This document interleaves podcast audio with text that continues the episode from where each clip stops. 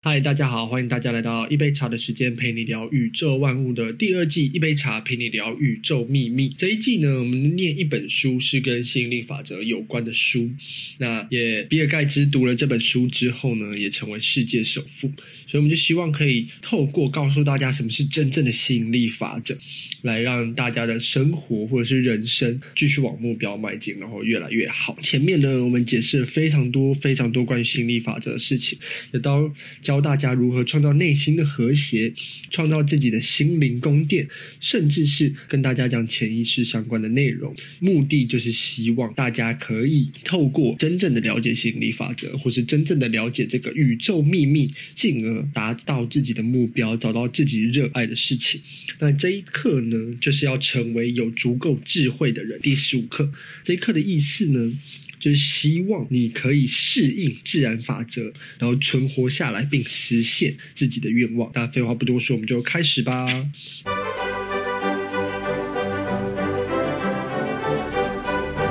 各种法则布下了天罗地网，任何人都无法逃脱他们的作用。那吸引力法则也是宇宙法则其中一则嘛？那包含地心引力也是啊，所以没有人可以逃脱地心引力，没有人可以逃脱万有引力，大家都是站在地球上，不会有一个人突然有一天他跳出窗外，他却不会往下掉。所有伟大而永恒的法则都是为了我们的利益而被设计出来，都在庄严和寂静中发挥作用，而我们能够做到的就是让它与自己保持和谐一致，然后就可以享受自然的馈赠。也就是说，例如说水水循环，它就是一个自然的法则嘛。那只要我们运用好，其实水是在大自然中取之不尽。例如说太阳，太阳的。法则就是大自然中取之不尽的一个无限法则，引力也是嘛。你把东西往外丢，它就是会往下掉，这些都是自然的馈赠。而吸引力法则也是其中的一环。当你成为一个足够有智慧的人，去理解吸引力法则也是自然生活当中我们宇宙当中的为其中一个法则，那你就也可以知道说，哦，它是无限。我们也可以利用吸引力法则来享受自然的馈赠。那这里想要补充，跟大家补充一个东西，就是吸引力法则并不是告诉大家说，哎，你坐在那边去冥想，你就可以吸引到无尽无穷的东西，或是你坐在那边讲我是富有的，我是富有的，我是富有的，你就可以成为富有的人。而是就像我们前面几课跟大家讲，它是一个一连串的过程，包含你自己的心态转变，然后到你要如何有缜密的计划，一步一脚印找到自己热爱事物，然后去做热爱事物。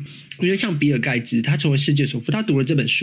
他真真切切的了解吸引力法则，他也达到大部分人想要吸引的过程。那他并不是坐在家里一直讲我是富有的，我是富有的。他真的有去做一些事情，他做他热爱的事情。那他自己曾经也在呃访谈中有说过，他在高中的时候就非常热爱程式语言或是电脑设计相关的东西，所以他也是有去做这些事情的，并不是说他只是待在家里去享受那个自然的馈赠，而是他真的了解宇宙当中所有的法则。我们每一个人都是一个完美的思想实体，这种完美要求我们先给予后索取。而一切困难、混乱、混账、障碍的产生，都是因为我们违反了这个规律，不愿将自己的多余之物施予他人，就是拒绝承认我们自己所需要的是什么。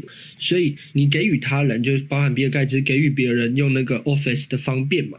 那你可以给予这个社会什么？例如说，你会写程式，你会讲英文，你会教英文，那你把自己会的那个东西分享，或是给予他人，那你就可以获得你要回来的东西。它是一个循环。生长是新陈代谢的过程，生长是有条件的互惠行为，将根须分叉，分享彼此的养分和水分。这样的能力决定我们实现和谐幸福的程度，可以表达出相对和谐、祥和而快乐的生命。也就是说，你可以给越多人你心中的服务，你分享给越多人，你获得就就越多。把眼光只盯着我们已经拥有的，就不可能看到我们所缺失的。只有把眼光放开，认识到我们的目目标应该是我们需要而缺少的，就能够意识地控制我们的外部环境，并且每一次经历中汲取我们进一步生长所需要的养分。也就是说，你要有缜密的计划，你的目标你还缺少什么？汲取我们生长所需要的养分的能力，会随着我们的境界的提升和视野的开阔而逐步增强。随着这种能力的增强，我们就能够识别和吸收我们需要的一切养分，满足我们生长所需。所有。所有的境遇和经历都是自然有意安排给我们的，对于我们都是有利的。无论是运气和优势，还是困难和障碍，都能使我们从中受益。这就是。想要跟大家分享的另外一件事，就是我们人生来到这里都只是体验而已，所有的一切都是安排的。不管任何事情，它其实你认为它是好的，就是好的。这跟相对论其实也是一样，爱因斯坦说的相对论，任何东西都是相对的，只有光是绝对的速度。为什么任何东西都是相对呢？取决于你怎么看待那个事物。如果你今天的情绪是好的，你内心是和谐，你的心情是好，别人讲的一句话，或是别人对你做的一个动作。你都觉得那是一件好事，可是今天如果你情绪不好，你心情不好，别人轻轻的拍你，你都觉得他是在挑衅。所以一切事物都取决于你的内心的心境，看你怎么看待这个事物。所有的事物的正跟反都取决于你的心境，它都是相对的。相对于什么呢？你看待事物的方式，或者是任何事物，它本身并没有好或坏，它都是中性。所以一切的根源都是在。在于你付出和收获永远都成正比。我们为战胜困难而付出多大努力，就会从中获得多大永恒的力量。不劳而获和劳而无获是不可能发生的。很多人可能会这个呃，对这句话很困惑，就是他们觉得他们有时候付出很大的努力，却没有获得任何东西。其实是。任何事情都是有获得，你付出努力都是有获得，只是你得到的那个结果是不是你想要的，或是你得到那个结果是不是你所预期的？我觉得这才是很多人对于这句话的误解，就是劳而无获不可能发生。这句话是对，但是你获得的那个东西是不是你内心期望？那不是你期望的，你该怎么办呢？就是你应该要调整自己在努力的方向，或是练习的方法。你不断的爬树，并不会让你获得西瓜；你不断的挖沙，并不会让你获得苹果。但是你还是会获得某些东西，只是那些东西不是你预期的。所以，如果那些东西不是你预期的，换一个方向，换一个自己喜欢的方向。生命生长的不可动摇的需求，要求我们尽最大的努力去吸引那些我们制成完美一致的东西。透过领悟自然法则，并有意识的合作，我们才能获取最大程度的幸福。爱有血有肉，是情感的产物。只有在爱中诞生的思想，才能充满生命的活力。爱赋予思想以生命力，爱使思想能够发芽生长，让思想的成熟结果带来必要的养料。思想经由语言彰显出来，话语承载思想，就像大海承载船一样。水能载舟，亦能覆舟。话语的思想的表现形式，我们的言谈也必须谨慎。我们的心灵就像一部照相机，而运用语言就好比按下快门。当我们不假思索的时候按下快门，出言不慎，说一些与我们福祉相违背的话的时候，那种错误的概念的影像也被记录在心灵的底片上，抹不掉。语言能悦耳人耳目，能包罗一切的知识。我们今天用这些文字，是宇宙思想形成于人类心灵之中，并寻求表达的综合记录。从语言中，我们能够寻找过往的历史，也能看到未来的希望。透过使用画面语言，人类可以回首过去若干个世纪，与历史最伟大的思想和作家相交谈，回首那些令人惊动的场面，看看自己如何得到今日的一切。语言充满活力的信使，一切人类和超人类的行为都由此而生。思想是无形的，必须靠语言来表达。如果我们运用更高层面的真理，那我们说话的时候也要按照这个目标，审慎智慧的选取得体的言辞。我们的思想越清晰，品味越高，我们所运用的语言图像就是越清晰明确。属于低级思想的错误概念渐渐的被摒弃，我们的生命彰显的也越来越多。以言语形式组织思想的神奇力量，是区分人与动物最重要的界限。所以，这就是为什么我会跟大家讲说，平常白天所要跟自己说，我是富有的，我是谁？你想要成为什么样的人？就是那其实是语言，因为语言才可以组织你心中的思想，而那个思想并不是说哦，只是单单看到画面。所以，你记不记得我们有一课曾经练习过，要跟一个人对话，一个自己幻想出出来的人对话，那个人可能是你原本对。话过的人，或者是你原本的朋友，甚至是你自己幻想出来的客户，那些其实跟他对话，你一定也是用语言对话。无论是怎么样的行为，都是要靠思想引导。如果我们希望得到合意的情境，我们就应该首先怀有合适的想法。如果我们希望生活富足，我们就先想要富足的生活，先要在思想上富足起来，生活才能跟着走进小康。也就是说，不断的说好话，做好事，说好话可以为你的思想带来更好的结果。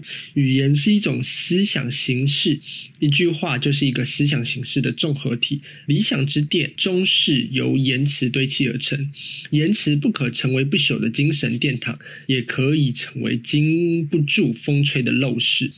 词句修筑的精炼准确，是一切文明至高无上的建筑形式，也是一切成功的通行证。言辞的动人之处在于思想的美丽，言辞的力量在于思想的力量，而思想的力量在思想的生命之中。语言就是思想，因此也是一种无影无形、战无不胜的力量。它被赋予怎么样的形式，最终也会在客观存在中怎么样的实现。如果希望我们的理想应该是美好而强大的，我们就必须认识到，我们我们要纯净我们的语言。出言前请三思。你讲什么话，就会印证什么样的东西在你日常生活中。所以，为什么有很多俗语都是这样？例如说，说曹操，曹操到，然后呃，乌鸦嘴之类的，其实就在讲你讲出什么话，那一件事情就很快就可以应验。所以这件事情也是啊，为什么我会希望可以录这种呃 podcast，让更多人可以得到这样的知识，就是因为这个知识其实就是语言的一部分，它其实就是一个人的思想，它是古老的作家的思想，但是他透过文字流传下来，他透过语言分享在世界各地，分享到更多人知道，让更多人了解，原来语言是非常有力量。所以你每天跟你身旁的人讲什么话，都是有可能会造成影响的。检验真理的标准是永恒存在的，但错误却没有运算法则。真话是讲原则的，谎话却可以天马行空。光线就必须走直线，黑暗可不讲道理。那么，什么是生命力的思想呢？它有什么与众不同的特征呢？这其中一定有规律可以循。这时候就想要跟大家分享一个故事。前几天我在听一个演讲的时候，他在在讲谎言这件事情。很多时候我们以为讲说。呃，善意的谎言就是白色的谎言，这件事情是好，但其实白色的谎言这句话不是真心的，它是谎话，它一样是谎言，它并没有帮我们解决到事情，可能会衍生更多的不一样的麻烦。举他就举了一个例子，他说有一个人可能会问你说：“诶，我穿这件衣服好不好看？”你可能为了不想要影响他的情绪，所以你讲了一个善意的谎言，就算你心里觉得不好看，你跟他讲说：“哦，我觉得你穿这样很好看啊。”所以他就相信了。你导致他去一个重要的场合的时候，损失了一个客户的订单，或是可能被他的朋友嘲笑说这件衣服真的非常不适合他，导致他回来的时候怪罪于你说，为什么你当下不跟他说实话？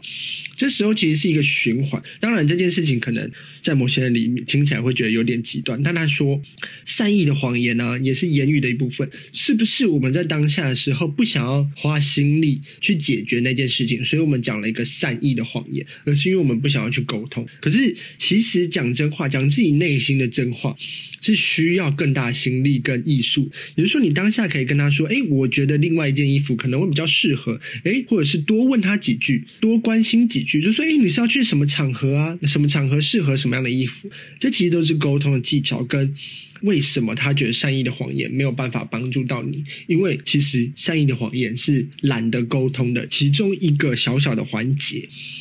如果我们正确的运用数学定理，我们就可以确定运算结果。凡是健康的存在，就没有任何疾病。如果我们知道什么是真理，我们就不会受到谬误的欺蒙，因为真理和谬误势不两立，不能共存。这也是为什么很多人很容易被诈骗的原因，因为他不理解投资学，他不理解经济学。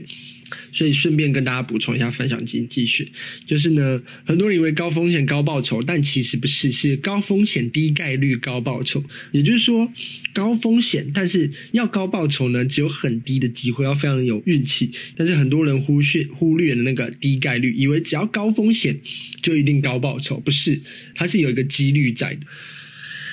凡是有理可循的思想都是有生命的，因此它能够扎根生长，最终必然排除掉那些负面思想。凡是谬误的思想都是无根之草，是不能够长久生存的。这个事实可以帮助我们摧毁一切混乱、匮乏和局限。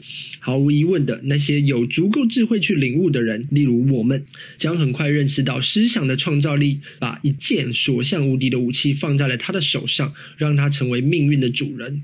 自然界要平衡，它遵循着能量守恒定律，在任何地方出现了多少能量，则意味着在其他地方消失了多少能量。量，这让我们懂得，我们有舍才能有得。一味的索取而拒绝付出，会打乱自然界的平衡。所以，当一个付出的人，你才可以得到你想要得到。潜意识是不具备推理能力的，这我们很久之前就讲过。他听从我们的吩咐，我们自己制造了工具，我们自己构想了蓝图，也就是所谓缜密的计划。潜意识会把我们构想的蓝图付诸实现。如果我们决定做一件事情，我们就要做好这个举动以及为一切影响负责任的准备。观察力是一种心灵的能力，它是专属于人类的望远镜。凭借着它，我们能从长远的角度考虑问题。观察形式，观察力能使我们一切中认识困难，也把握机遇。观察力使我们做好迎战障碍的准备。观察力使我们权衡利弊，妥善规划。在这些障碍还没有化成足以挡住挡我们困难之前，我们已经跨越了它。观察力把我们的思想和注意力引向正确的方向，让他们不至于对堕入没有回报的歧途。我们应该锻炼自己的观察力，让自己在思想中没有物质的、精神的或是心灵的细菌来感染我们的生活。也就是说，观察力是我们了解这个世界的一个重要的东西。所以，它是一个内在世界的产物，可以在安静中集结着集中意念的方式来开发你的观察力。我们这周的练习是观察注意力并培养智慧，在原来的位置上思考下面的问题。认识到了思想的创造力，并不意味着掌握思维的艺术。让思想停留在这样的起点上，知识本身并不会运用自己。我们的行动并非取决于知识，而是取决于集习、流俗和先例。我们唯一可以让自己运用知识的方式。是下定决心、有意识的努力。回想这样的事实，不用的知识会从大脑里溜走。也就是你学语言的时候，很常会这样觉得：资讯的价值在于对原理的应用，应用着这条思想走下去，直到你的观察力足以使你针对自己特定的问题，运用这个原理制定出明确的方案。对于一切伟大的成就而言，观察力诚然不可或缺。而借助洞察力的帮助，我们能够进入探索并。占有一切的层次，这句话是什么意思呢？这个练习啊，这次讲的有点含笼统，但是我帮大家整整理一下。他所让大家思考问题是：你要坐在原本的位置上，然后呢，你去思考。假设你今天想要住进一个豪宅，那你就要去思考有什么方法，我可以让我自己住进这个豪宅里。假设你是要去巴黎的一个，嗯，在巴黎铁塔附近的豪宅，你就思考有什么方法可以透过十年缜密的计划，什么样方法可以让我进到这个豪宅里面去买下这个豪宅？那你就要去思考，这是一个缜。密的计划，例如说，哎，你可能要开始创业了，因为你可能需要三亿的台币，那你是不是就要开始创业？因为你现在工作每个月十万块没有办法让你住进那个豪宅啊，你可能十年内没有办法存到这个钱，所以你是不是要在工作之余，可能要创造额外的东西？那你要怎么创造额外的东西？你是不是要去学习？你可能要去学习创业相关的知识。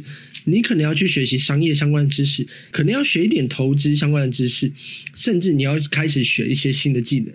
这就是他要你思考的问题。那你要学习这些技能，哪一些管道可以让你学习这些技能呢？对不对？这就是一连串一连串你需要去思考的问题。好，希望大家都可以好好的去练习。那我们就下堂课见喽，拜拜。